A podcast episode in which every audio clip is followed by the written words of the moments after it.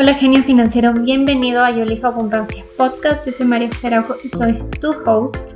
Hoy quiero traerte un capítulo en el que hablamos de moda, de belleza. Muchas veces les he dicho que el dinero es ese medio a través del cual obtenemos muchísimas cosas como medio de intercambio en una sociedad globalizada y he encontrado como el mismo puede manifestarse a través de expresiones justamente de moda, de belleza, que aunque a veces se los puede tomar como algo superficial, su connotación y el significado detrás de estas como expresiones de amor propio es muchísimo más profundo. Y por eso me encantó conversar con Steffi Bardellini sobre estos temas, además que los fuimos relacionando un montón con todo lo que implica también el uso del dinero y el mismo como un reflejo también de amor propio. Así que les dejo con esta hermosa conversación para que la disfruten y la compartan con quienes sepan pueden disfrutarlo tanto como nosotras. Hola Steffi, ¿cómo estás? Bienvenida a Yo Elijo Abundancia Podcast. Qué hermoso tenerte eh, aquí. Si bien hemos tomado un par de cursos juntas, tener la oportunidad de tenerte en, este espacio y conversar de temas en los que eres experta es un honor para mí. Así que para empezar y que la gente te conozca un poquito, me gustaría que nos cuentes sobre ti, el tipo de asesorías que das, tus estudios en moda, belleza y autoestima, además de todo lo relacionado con tu experiencia también en, en bodas y certámenes importantes que has tenido. Bueno, muchísimas gracias, Majo, por la invitación. Eh, para mí siempre es un honor compartir con, con, colegas, digo colegas porque como tú decías, hemos estado en, en algunos cursos juntas y siempre es importante como generar como esta cercanía entre mujeres que están emprendiendo y creando sus negocios en distintos ámbitos. Entonces, para mí siempre es un honor poder compartir. Y te cuento que yo estudié Inicialmente comunicación y marketing en la universidad, me especialicé en, en eso, eh, pero la vida me llevó por distintos rumbos. Estuve como siete años en relaciones institucionales, luego tuve la oportunidad de irme a vivir a, a Londres y en, en, ese año que vivía allá me especialicé en maquillaje profesional y asesoría de imagen, que era algo que había querido hacer desde niña. Tu pasión. Entonces realmente, ajá, hoy por hoy vivo de, de mi pasión, de lo que me gusta eh, como tú decías, trabajo muchísimo con novias en maquillaje profesional y también trabajo en asesoría de imagen, más que nada hoy personalizada, pero también tengo mis programas digitales de asesoría de imagen, que es algo que también me gusta muchísimo, que es al final del día poner al servicio tus conocimientos de belleza para que otras mujeres se empoderen de su imagen, se empoderen de su, de su autoestima y puedan conectar así con una mejor versión de sí mismas, que al final todo gira en torno siempre, ya sea a través de manejo de dinero, o a través de imagen, o a través de tu estima, todo gira alrededor de el crecimiento personal, que esto creo que es lo que todos buscamos al final del día. Entonces, sí, yo te podría decir que yo acompaño a mujeres a conectar consigo mismas, con su imagen, con su autoestima, a través de herramientas específicas de maquillaje y asesoría de imagen. Ajá, es lo que me apasiona y me encanta. Sí, en verdad, desde que empecé a seguirte en, en Instagram, o sea, la energía que transmites, la pasión que transmites por todo lo que haces, es en verdad, la energía sale de, de la pantalla. Y a mí me encanta todo lo que tú fomentas, justo lo que mencionas, el tema de desarrollo personal, de autoestima a través de, de vestirte, de maquillarte. Yo me acuerdo, por ejemplo, cuando empezamos todo el tema de la pandemia, muchísimas personas era como que, no, trabajo en pijama y no me preocupo para nada pero justo cuando empecé a seguirte, tú decías como, no, o sea, no importa si te quedas en la casa, vístete, maquíllate, porque lo haces para ti. Y yo realmente en un punto lo que me ha gustado también es enfocar, por ejemplo, el tema de, del manejo del dinero con amor propio, porque yo creo que eso también refleja mucho el cuánto te respetas a ti, cómo honras tu tiempo, obviamente cómo honras tu dinero, y tú lo, lo haces obviamente desde tu parte de, experta en todos los temas de, maquillaje y de moda. Entonces, quería preguntarte cuáles serían justo tus claves que al momento en que te vistes, te maquillas, sean cosas que realmente te empoderan y te hacen sentirte bien, porque hay veces que batallamos con nuestro estilo o en cómo nos arreglamos. Sí, bueno, y creo que lo más importante justo es, yo creo, la intención con la que tú haces todas las cosas. Y, y me imagino que en, tu campo, en tu expertise, que es el tema de finanzas, debe ser algo parecido. Cuando tú lo haces desde desde la restricción, desde miércoles me toca ahorrar y qué horrible y no puedo gastar en las cosas que me gustan. Es lo mismo cuando te toca como miércoles, me toca vestirme y maquillarme para que la gente me vea entre comillas bien presentada, porque si no me siento incómoda, me siento insegura y dependo de estas cosas, ¿no es cierto? Yo creo que todo depende mucho de la intención. Entonces ahí yo creo que lo más importante es eh, que tú disfrutes lo que haces que si es que disfrutas vestirte, que si disfrutas maquillarte, lo hagas más seguido porque te hace bien. Para mí está muy relacionado con el hacerte responsable de ti. El hacerte responsable de ti a través de una buena alimentación, hacerte responsable de ti a través de un buen descanso, hacerte responsable de ti a través de hacer las cosas que disfrutas de hacer. Entonces, probablemente hay mujeres en el mundo que tal vez no disfruten por ahí tanto maquillarse y vestirse y eso está bien, pero aquellos que sí lo hacemos, ¿por qué no conectar con, esas, con esos dones o con esos gustos y darte ese placer de hacer las cosas por ti. Entonces sí creo un montón que es mucho la intención. Y como tú decías en un inicio, como, ajá, en pandemia un montón de gente dijo, buenazo, ya nadie me va a ver, ¿para qué me visto? ¿Para qué me peino? ¿Para qué me maquillo? Me pongo ahí un filtro en la compu y ya está. Pero al final del día lo que yo siento es que eso te va justamente desconectando del placer de hacer las cosas por ti y te hace creerte la historia de que tú lo haces por alguien más, cuando en realidad al final el placer es tuyo.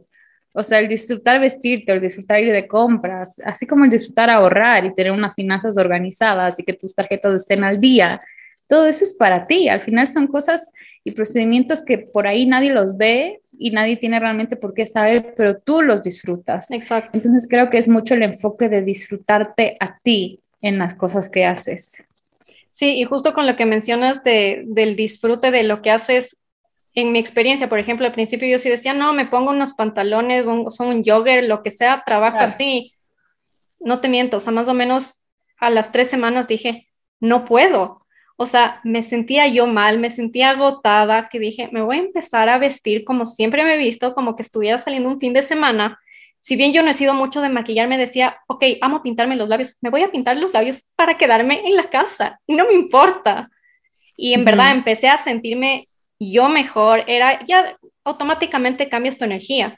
Y lo que lo relacionas, por ejemplo, justo topando el tema de, de las finanzas, o sea, si lo empiezas a hacer como, no, no me puedo comprar un pastel porque chuta, los gastos de hormiga me han metido en la cabeza que son lo peor. Pero si lo haces justo desde ese disfrute de me voy a tomar un café con mi mejor amiga y lo disfruto y qué me importa ese famoso gasto hormiga, empiezas justamente a disfrutar y ver, diría yo incluso cómo empieza a fluir todo, cómo te sientes bien con el manejo del dinero y en tu caso cómo sería eh, con el maquillarte todos los días, así sea quedándote en casa y vistiéndote y sintiéndote increíble para ti. Exacto. O sea, sí creo que todo, todo viene como, para mí, es como tu sistema de valores, ¿me entiendes? Si para ti es una prioridad, por ejemplo, tener tus finanzas en orden y el hacerlo te da placer, conforme tú lo sigas haciendo, eso va a seguir siendo bueno para ti. Si tú te sigues cumpliendo esa promesa de mantener tus finanzas en orden, eso lo que hace es reforzar tu autoestima. O sea, hay varias formas de alimentar la autoestima. Las finanzas es una forma y, claro, el tema de, de, la estética y la belleza es otra forma. Entonces, mucho va en coherencia con cuáles son tus valores. Justo estaba pensando en un post que hice el día de hoy qué comportamiento tiene para ti una mujer bella o una mujer hermosa. Probablemente para ti una mujer bella y hermosa es alguien que además de que cuida de cómo se ve, tal vez se alimenta bien y tal vez tiene unas finanzas en orden, ¿me entiendes? 100%, exacto. Tan relativo a tus propias creencias que tú vas creando el personaje que, que para ti te hace bien, que es una manera de cuidar de ti. Sí, totalmente. el personaje que quieres ser. Me encanta. 100%. Algo que me encanta de lo que tú publicas es que he visto que, por ejemplo, hablas a veces de las marcas fast fashion y si bien se cree que como son fast fashion, ok, en tres meses tengo que comprarme algo nuevo o tienes esa rotación de prendas gigantesca. Creo que en Ecuador a veces no aplica tanto porque no tenemos el cambio de estaciones tan marcado, pero justo y con lo que tú fomentas con tus cursos, por ejemplo, el conocer tú ya tu estilo personal, yo diría que tus prendas no, o sea, no van a caer en justamente ser fast fashion, si bien sean producidas por una industria eh, fast fashion. ¿Tú dirías a ojos cerrados que esto te ahorra tiempo y dinero ya conociendo tu estilo y haciendo que las prendas te duren por más fast fashion? Exacto. O sea, yo creo que de alguna manera como se ha pervertido como esta noción de fast fashion y como se, se volvieron como, como que hasta ahora hay personas que les da un poco vergüenza decir que compran en tiendas fast fashion. El tema de fast fashion es, ajá, que cambia rápido, ¿ya? Y yo tengo prendas de tiendas fast fashion que han tenido 10 años, ¿ya? Entonces, a veces se quiere, se asocia fast fashion con mala calidad, pero yo creo que depende también mucho de cómo tú cuidas tu prenda, que creo que eso también viene de una parte de ser un consumidor responsable, ¿ya? Entonces, como te decía, a mí las prendas me duran años porque trato de cuidarles, porque si sé que tal vez es de lavado en seco, prefiero gastar esos 3 dólares y lavarla en seco para que me dure 10 años y no me dure 3 meses, ¿ya? Ahora, yo sí pienso que es mucho más sencillo y en eso sí estoy 100% convencida que tú ahorras dinero y ahorras tiempo una vez que tú has identificado tus colores y tu estilo personal. Y hay clientes, en, eh, hay clientes que trabajan conmigo que van un poquito más allá y definimos lo que serían las prendas héroe y que en algunas, algunas asesoras de imagen los llaman como prendas básicas o como un cluster de prendas, ¿ya? Para mí las prendas de héroe son esas que reflejan cualidades que te gustan de ti, que te hacen sentir poderosa y que te hacen feliz, ¿ya?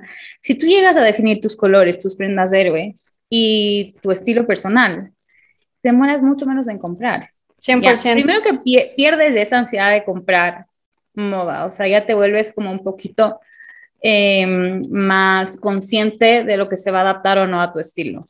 Entonces tú ya sabes que va a venir una tendencia y tienes la capacidad de analizar y decir, eso encaja dentro de mi imaginario de estilo personal o no. Exacto. por ahí comenzamos. Y segundo, que cuando tú ya vas a una tienda, ya vas normalmente con una visión clara de lo que quieres para ti. Ya, obviamente, y esto es súper importante en todos los procesos creativos, porque para mí el arte es creatividad, o sea, el vestirte es creatividad, el maquillarte es creatividad. Entonces, en todos los procesos creativos, para que tú te mantengas en reinversión y alimentando esa creatividad y esa diversión, tiene que haber al menos un 20% de dejarse ser y dejarse experimentar y permitirse equivocarse ya me pasa a mí hasta ahorita, yo me dedico mucho al maquillaje profesional, entonces a haber veces que con ciertos productos voy a recomprar una y otra vez las mismas marcas, pero si quiero mantenerme actualizada en ciertas cosas, voy a tener que probar. Exacto. y, voy a, y voy a tener que arriesgarme, tal vez equivocarme y a que un producto no me guste, a que una blusa no me guste, a que un tipo de tela no me guste, y al menos tener el conocimiento de que no me gustó y después de eso no volverlo a hacer. Pero también es el espacio de la prueba y error.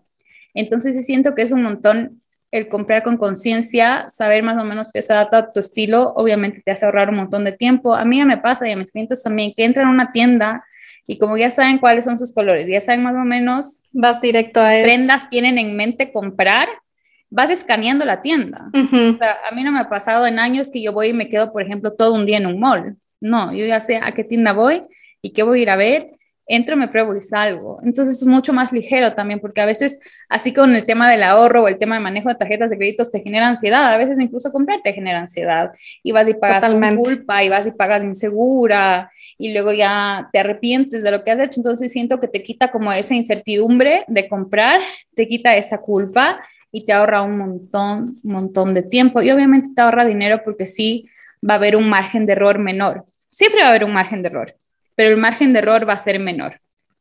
Sí, y justo con lo que mencionas, otra de las preguntas que quería hacerte es, se habla, por ejemplo, también en finanzas personales muchísimo lo que tú dices, pagar con culpa, que a veces por ser seres emocionales caemos en las famosas compras impulsivas y nos dejamos llevar por eso y es como, chuta, hoy me sentí triste porque me pasó X cosa, me voy de shopping y chuta, caes justamente en esas compras impulsivas a veces incluso por tratar de encajar con lo que está de moda, que dices como, no está de moda y lo que tú dices, tal vez ni siquiera me queda bien, no me hace sentir bien, porque le vi a alguien, digo, ok, me va a quedar bien a mí. O sea, no entiendo yo mucho de, temas de moda.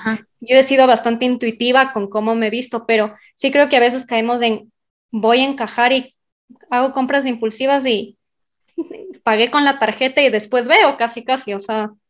Ajá, o sea, sí creo que, sí creo que siempre en, toda en, cualquier toma de decisiones hay un componente emocional porque somos humanos. Sí. Entonces sí siento que uno de los, de los, mecanismos que utilizamos a veces para gestionar emociones, y aquí vienen, estudié, estudié psicología transpersonal justo como para complementar este tema emocional con el tema de vestirnos.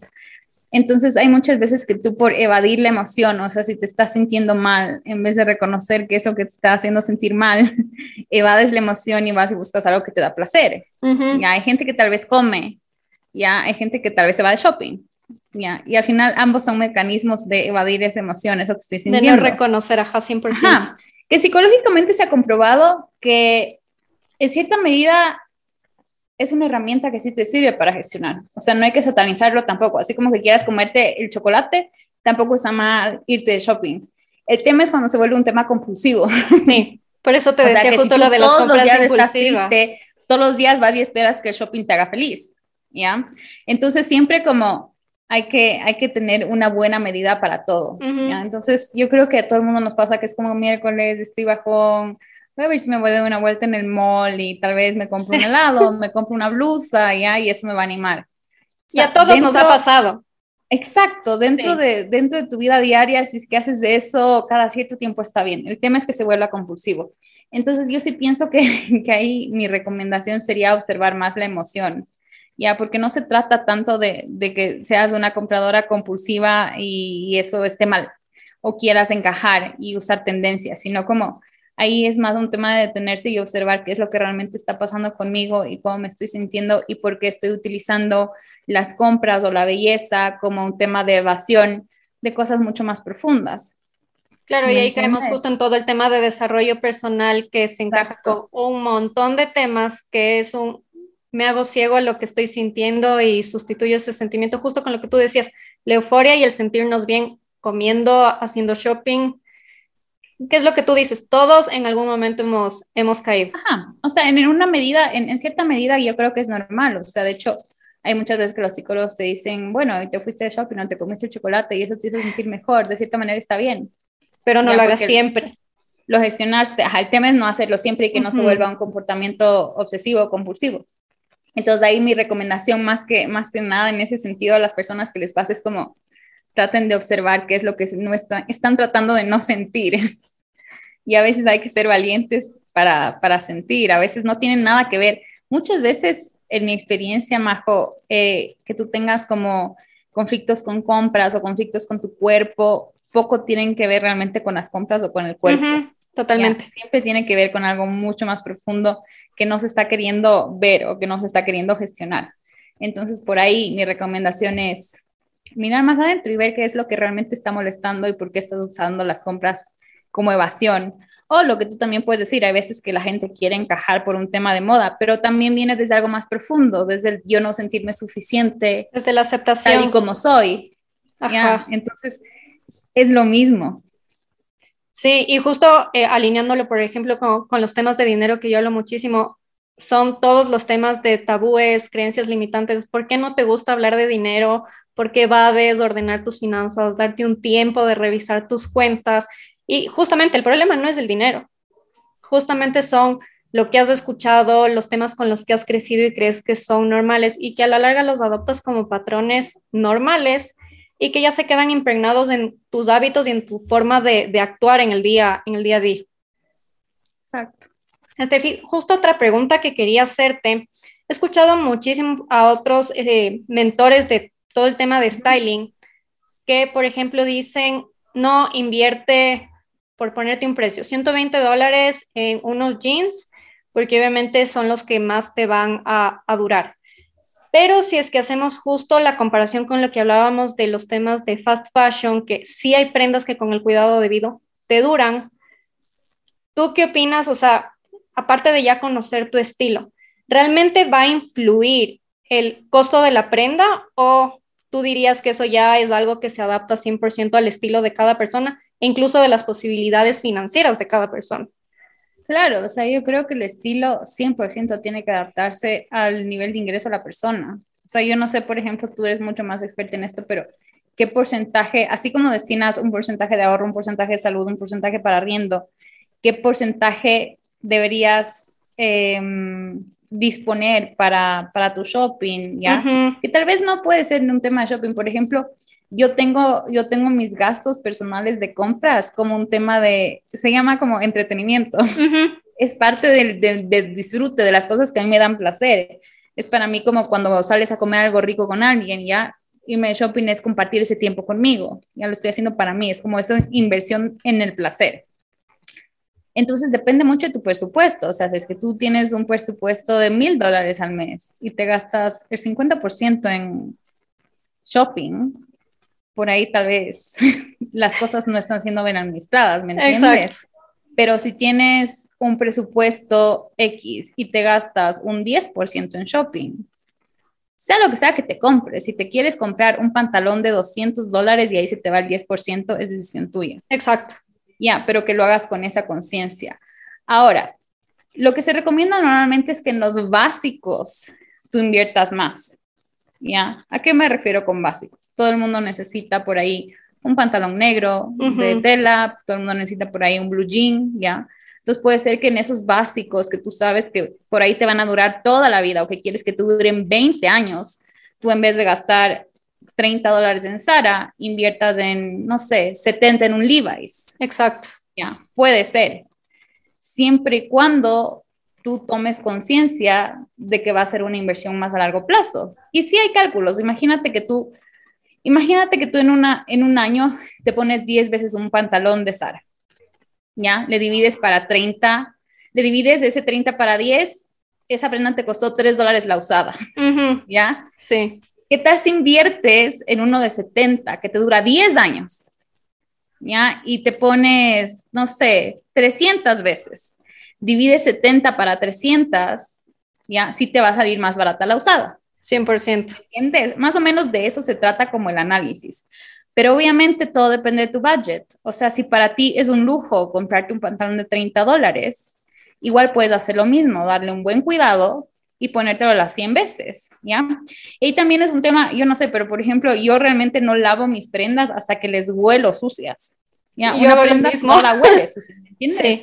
Pero de ahí si me pongo, hay gente que se, se pone 10 segundos y a la ropa sucia. Exacto. Ya, pero yo realmente trato de tener la conciencia de que hasta que huela sucio le uso, porque incluso eso le, le, alarga la vida útil. Entonces hay como ciertos trucos, pero depende 100% de tu, de tu presupuesto y de tus prioridades. O sea, yo conozco a gente que prefiere no comprarse nada y de repente gastarse una vez al año en una, en una cartera de dos mil dólares. Son prioridades. ¿ya? yo prefiero gastarme esos dos mil dólares en el año en distintas prendas. ¿Me entiendes? Entonces realmente es mucho tu personalidad, tu estilo de vida, cuánto realmente estás dispuesto a invertir. Por ahí hay mujeres que dicen como, yo de ley gasto en el mejor peluquero. Ya no hablemos solamente de belleza. O sea, a mí de ley tiene que hacerme alguien bien el pelo. Y hay mujeres que van y pagan, no sé, 300 dólares por un tinte. Hay otras que dicen, no, tal vez para mí eso no es más importante y prefiero gastarme 40, 80 en una peluquería que, que sea, no sé, en la esquinita de mi casa, ¿me entiendes? Todo depende. A veces ni siquiera muchas veces es nivel de ingresos, sino qué es para ti realmente lo más importante. Sí, lo prioritario. Sí, es justo lo que tú decías, bueno, ligado al, al, presupuesto y con lo que tú ponías de ejemplos, en tu caso, que tú sí, o sea, te das ese, ese lujo, ese placer para ti de ir de shopping. Yo amo igual ir de shopping, comprarme, salir a comer y tengo mi presupuesto específico para decir, ok, tanto tengo para ropa mensualmente. Hay veces que no salgo todos los meses a comprarme cosas, pero justamente... acumulativo. Eh, ajá, que llega un punto que digo como que increíble, tengo para comprarme más cosas y disfruto, o sea, hago hasta un shopping más largo. Entonces, sí, es justo ese disfrute de decir, ok, tengo este dinero para mí y es tiempo para, para mí. A mí me chocaba un poquito lo que te había dicho de que promovían mucho el invertir en, en estas prendas más costosas, pero con la explicación que tú me das de justamente el costo versus eh, el uso, Claro, es que tiene que ser un tema de calidad, o sea, y ahí yo sí apelo mucho, muchas veces compramos por el logo, pero sí es cierto que hay calidades que son mejores que otras y hay prendas que te van a durar más lavadas, o sea, eso sí es real. Entonces, que tú vas a comprar algo de buena calidad, que vas a invertir un poquito más y le vas a dar palo y, y te vas a ir al final, en vez de costarte tres dólares de uso, te vas a ir tres centavos, como de una, ¿me entiendes? Esa debería ser la lógica de comprar lujo. 100%. Justo una duda que me surge con todo lo que me cuentas, no sé si tú dentro de, los, de tus cursos o igual cuando das tus asesorías personalizadas, justo para todo el tema de shopping de tus clientas, ¿Tú, le, ¿Tú fomentas el ahorro o tal vez les dices algún tip de cómo adquirir sus, sus prendas? O sea, verás, lo que yo hago y lo que yo les invito a hacer a mis clientas es nunca salir 100%, o sea, con la, con la intención de comprar. A menos que, por ejemplo, tú ya hayas visto algo en una tienda y sabes como, eso quiero y eso voy a comprar, ¿ya? Pero hay veces que tú, yo, yo, yo les llamo como try it on dates, ¿ya? Que son espacios donde tú literal simplemente vas a probarte cosas y vas a ver si es que vas a verificar tu estilo personal, ¿ya? Yo a mis clientes normalmente les hago crear como unos mood boards o como unos collages o tableros, ¿ya? De lo que es su estilo personal. Entonces la idea es que tú vayas construyendo en el tiempo, porque esto es algo real. A veces la gente dice como, hijo madre, en una asesoría de imagen me van a hacer botar todo, me voy a quedar sin ropa ya. La idea es que tú vayas construyendo en el tiempo, a lo largo de tu vida, este estilo que quieres diseñar, porque al final diseñar un estilo es una decisión. Ya no se trata de que gastes todo de aquí a tres meses, sino como, ok, voy tomando decisiones, así como cuando tú planificas tus, tus gastos, ¿no es cierto? Sí. Ok, este va a ser mi estilo personal en los próximos tres años. Y este es como yo quiero verme, esto es lo que yo quiero crear. Eso no implica que tú vas a ir a desarrollarlo todo en un mes, lo vas a hacer en tres años. ¿Ya? Entonces, bajo ese criterio, lo que yo les invito siempre a mis clientes a hacer, ok, tengan como que su mood board, su imaginario, su vision board de lo que es su estilo, ¿ya? Y un día dense un try it on date, en donde no sales a comprarte nada, solo sales a verificar lo que tienes ahí en tu mente o en tu board y te pruebas cosas. O sea, es un confirmar que, lo que te pones efectivamente te gusta. Te sienta, y que te sientas tú cuando te ves al espejo. Ya que tú tengas una, no sé, me, invento que tienes un pantalón acampanado verde con rojo en tu tablero y sales y de coincidencia hay un pantalón acampanado verde con rojo. Que te pruebes y verifiques si realmente te sientes tú. Y después de eso compras o no. A mí me pasa que yo try on dates en las que no compro nada. Pero luego estoy pensando en esas prendas claro. hasta la semana siguiente. Entonces como, no, sí quiero comprarme. Y me regreso una semana después, tres días después pero no casi siempre hago la inversión inmediata. Entonces es un tema de ver si es que es impulso o si es que realmente es algo que quieres, o sea, que realmente es algo que tú quieres, con certeza. A mí me encanta porque aplicas un montón. Hay una regla en finanzas que se llama justo la regla de las 24 horas, que te dicen, ok, si es que quieres en verdad algo, en tu caso, o sea, anda y pruébate tal vez, pero espera 24 horas, 48 horas para saber que en verdad es no simplemente un impulso, sino algo que necesitas y algo que realmente quieres. Entonces no te dejas llevar por las compras impulsivas.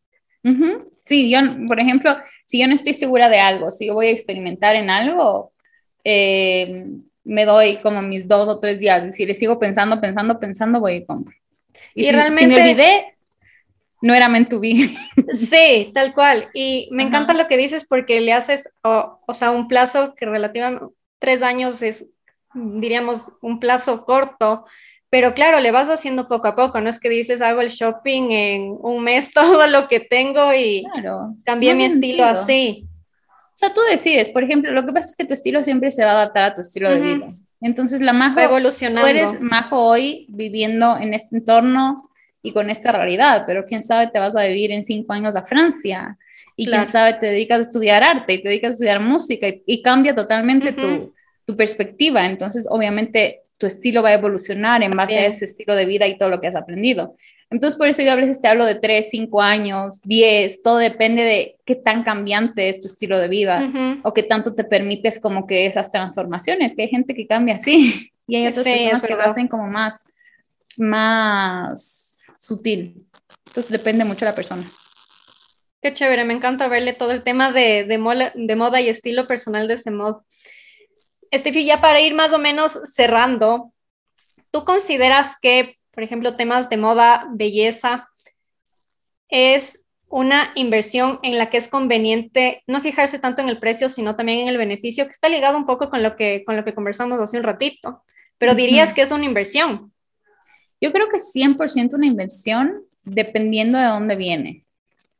Ya, o sea, porque yo creo que muchas veces hay como formas de castigarse tal vez a través de, a través de las prendas, o sea, no sé, si tú te vas a comprar un pantalón dos tallas más chiquitas para, no sé, motivarte a bajar de peso. entre comillas. Exacto, tal vez para mí por ahí no es una inversión, es un castigo, ¿ya? O si tú vas y te compras algo por no quedar mal con ese, esa persona y la motivación no eres tú, tampoco lo veo como una inversión, es como, es de complacer a alguien más. Entonces yo sí pienso que es una inversión siempre y cuando tú disfrutes de hacerlo. O sea, si por ejemplo por ahí me pasa que hay veces que quieren, no sé, tal vez no me contratan las clientas y no me quieren contratar las mamás de las mamás de las clientas que creen que sus hijas necesitan una asesoría de imagen. Ya. Por más que yo te diga que es una inversión en ti hermosa, si para ti eso no es necesario, si no estás en el momento de tu vida para hacerlo con placer. No Pero si no lo pones como prioridades irrelevantes. Exacto. Y no va a funcionar. O sea, yo podré dedicarle cinco horas a esa niña a la cual su mamá no es una niña, porque no trabajo con niñas. Sí, en automaquillaje sí, pero en asesoría de imagen es difícil. Creo que una de las chicas más chiquitas con las que he trabajado tenía 19 y ella se pagó solita. Ya, pero digamos que me contrata una mamá, que a veces me han contratado mamás para mujeres y adultas. Por más de que hagamos el trabajo juntas, si no hay la motivación personal, estás yendo solo porque te tocaba. Entonces no es una inversión no, no, no ganas nada. Incluso estás gastando tu tiempo porque es algo que no quieres hacer. Claro, no tiene un valor agregado para, una, ti. Una inversión solo tiene sentido si es algo que tú vas a disfrutar. Totalmente, y creo que sí le ligaría también con el tema de si es que te gusta el invertir, por ejemplo, en temas de desarrollo personal y lo relacionas a moda y belleza con tu desarrollo personal 100%. Es que es un reflejo de lo uno y de lo otro. O sea, a veces pensamos como, no sé, voy a invertir un montón en mí, en el desarrollo de mi mente, en el desarrollo de mi intelecto y luego tal vez todo lo que sé y todo lo que soy no se nota. Ya, no se transmite. Entonces muchas veces la imagen es un lenguaje de comunicación. Sí. ¿ya? Y no te estoy hablando de de que es importante lo que los otros piensen en ti. Lo importante es que tú reflejes. Cómo lo reflejas, en coherencia. No, no te hablo desde el punto de vista, porque esto también a mí por un montón de tiempo me chocaba, ¿no? Como que uno tiene que quedar bien en el ámbito laboral, uno tiene que hacer que y tiene que haber estas reglas y estos códigos de etiqueta que sí son ciertos y que sí los hay y que está muy bien. Pero cuando se hace todo desde la obligación y yo me desconecto de mí, del placer de hacerlo para mí, se vuelve obligatorio y se vuelve restrictivo. Pero si yo digo como, ok, voy a disfrutarme. Y si es que sé que me, por ejemplo, en tu caso, si es que sabes que te encantan un montón los números ¿ya? y tienes como este vibe intelectual, cuando tú te vistes, este vibe intelectual se nota en ti, utilizas prendas que, que, que definan como esa, eso que a ti te gusta, eso que te apasiona, y, y hay esa intención detrás. Yo tenía una clienta que era lo máximo porque ella también era súper intelectual y le encantaban ese tipo de cosas, pero también era súper coqueta. Tenía como estos dos lados que no necesariamente son opuestos. ¿ya? A veces la gente piensa opuesto, ¿ya? pero no. Puede ser varias cosas a la vez, ¿no es cierto? Ajá. Entonces decía, ok, diseñemos un look que sea súper intelectual, pero también que sea súper coqueto. Y la idea es ir mezclando elementos que reflejen las dos. Si es que alguien más lo interpreta y se da cuenta, bien, pero lo importante es que tú sabes que lo estás haciendo de esa manera y que para ti la intención es esa. O sea, el mensaje que estás dando, sí, 100%. Lo que tú Porque como tú te sientes, eso se proyecta. Sí. Justo decía hoy de mañana, compartí una frase que, que, le repito un montón, o sea, si te sientes bien por dentro, todo, se queda, todo, todo te queda bien por fuera. Entonces, si tú tienes la certeza de que te estás vistiendo como te gusta, maquillando como te gusta, y eso te hace sentir sexy, empoderada y segura, eso se va a reflejar. Y es lo que yo te he puesto incluso en algunos comentarios o que te he escrito por interno que a veces tienes ese issue de decir, miércoles la pancita, pero aprendes a convivir con tu panza y a no satanizarlo y como que it's okay. Y disfrutas de eso. Es, y también es disfrutar de, de, de aprender a, a, hacerte responsable de ti, de ciertas cosas. O sea, yo sí tengo clientes en las que en verdad, si es que la pancita es un tema que, que te da mucha inseguridad, si es que te hace sufrir, ¿ya? Y si tú has hecho tu trabajo personal de aceptarte y todo, y aún así decides hacerte una liposucción o lo que sea, como está bien, pero todo depende desde dónde lo hago, porque lo hago desde el amor hacia mí. ¿Me entiendes? Lo hago desde el amor hacia mí, desde, desde esa responsabilidad que tengo con mi salud emocional. Sí, no desde lo que el resto todo piensa. depende mucho de... Yo no creo que hay nada, mm, nada de malo en invertir en uno mismo, ya sea a través de la moda, a través de lo estético, ¿ya? Lo importante es desde dónde lo hago y que, con, con, quién, con qué conciencia lo hago. 100%. Me encanta, Steffi, todo lo que hemos conversado. Quisiera que nos des justo un último mensaje para las personas que, que nos escuchan. ¿qué les dirías justo en torno a todos los temas que es de tu expertise y si es que puedes meterle también algo relacionado con el dinero, qué chévere, aunque hemos hablado bastante también sobre eso. Sí, o sea, yo creo que lo más importante es que tú en tu vida aprendas a crear espacios de belleza. Y fíjate lo que te digo muy en general, ya, crear espacios de belleza. Si es que para ti es bonito cuidar tus finanzas, sé coherente con eso y cuida tus finanzas. Eso te va a hacer sentirte responsable de ti. Y cuando te sientes responsable de ti, tu autoestima sube, ¿ya? Si es que para ti es bonito limpiar tu casa y que tu casa se vea súper limpia y que todo combine, limpia tu casa y es que se vea limpia y que todo combine, eso te da placer, te hace sentirte responsable de ti. Si es que para ti ser responsable de ti es salir a trotar todas las mañanas, si es que para ti hacerte responsable de ti es vestirte bien, estar combinada, hacer un curso de maquillaje, que tu piel esté sana, ¿ya? Si es que eso te hace sentir responsable de ti, eso le va a ser positivo a tu autoestima. ¿Ya? Entonces siempre todo nace de qué tan responsable de mí quiero ser y desde dónde lo voy a hacer. Y aquí viene mucho este tema de, de el cuidado personal. Es que pensamos que el cuidado personal es vestirse, maquillarse y bañarse. Pero el cuidado personal es salud mental, salud financiera, salud emocional, salud espiritual. Hay un montón de cosas detrás del cuidado personal. Exacto. Entonces, el cuidar de ti te hace sentirte responsable de ti. Y hay algo súper importante que normalmente uno cuida de sí mismo como percibe que sus padres cuidaron de esa persona, ¿ya? Sí. Entonces, a mí mis papás me cuidaron, me protegieron, yo voy a atender a cuidar y a protegerme porque es lo que me enseñaron a lo que soy merecedora, ¿ya? Yo interpreto que fui merecedora de ese cuidado. Entonces, me vuelvo a dar ese cuidado. Entonces, cuando suelen haber resistencias en el cuidado, muchas veces tiene que ver con qué tan merecedora me siento de ese tipo de cuidado, porque tal vez no aprendí a cuidarme así cuando era niña. Claro, no, no recibiste eso. Ajá, es lo mismo. Si es, que, si, es que, si es que vengo de un sistema familiar en donde el tema del dinero era un caos y nadie me enseñó a manejarlo. Vas a replicar. Va a pasar lo mismo, que tal vez yo en mi adultez no lo voy a saber hacer. Entonces todo viene de, ok, ¿qué tan responsable voy a ser de cuidar de mí y de ser el adulto de mi vida? Porque hay adultos que aún no son adultos de su vida. ¿ya? Entonces, adultos de edad, pero tal vez no adultos de, todo lo demás. Entonces, todo viene de la responsabilidad personal, Majo, es lo que te puedo decir. Sea lo que sea que hagas, es hacerte responsable de ti. Y eso siempre eleva tu autoestima. Sí, 100% estoy de acuerdo, Steffi, y creo que justo hay diferentes formas y métodos de hacerse responsable, como tú dices, hay aristas millones y dependerá de lo que para cada uno sea, sea importante. Valioso. Sí, Qué hermoso verte teniendo este Digamos ahí de temas más profundos que serán para otra ocasión, pero sí. Pero ajá, es el disfrutar, hacer, hacerte responsable de ti, lo que marca la diferencia. Qué hermoso, Steffi, qué hermoso esta charla, en verdad, conocer un poco también más de, de, tu mundo que ha sido bastante ajeno para mí, aunque a veces he hecho las cosas bastante intuitivamente. Eh, y haber compartido este, este espacio, creo que sí nos dejas bastante lecciones y todos los aprendizajes, incluso en torno al dinero que nos dices, temas de autoestima, es súper enriquecedor. Eh, lo es para mí y espero que sea también tanto para tu audiencia, mi audiencia y las personas que nos sigan escuchando.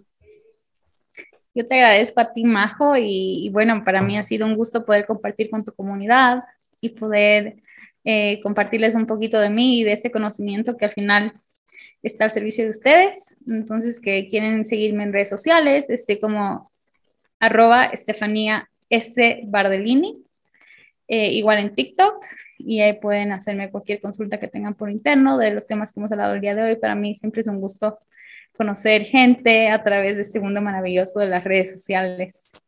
Así que gracias, Majo, por invitarme y confiarme en tu comunidad. Qué hermoso, Steffi. Muchísimas gracias y seguro para una próxima charla ampliar estos temas. Chévere. Un abrazo con todas. Buenas noches. Chao, Steffi.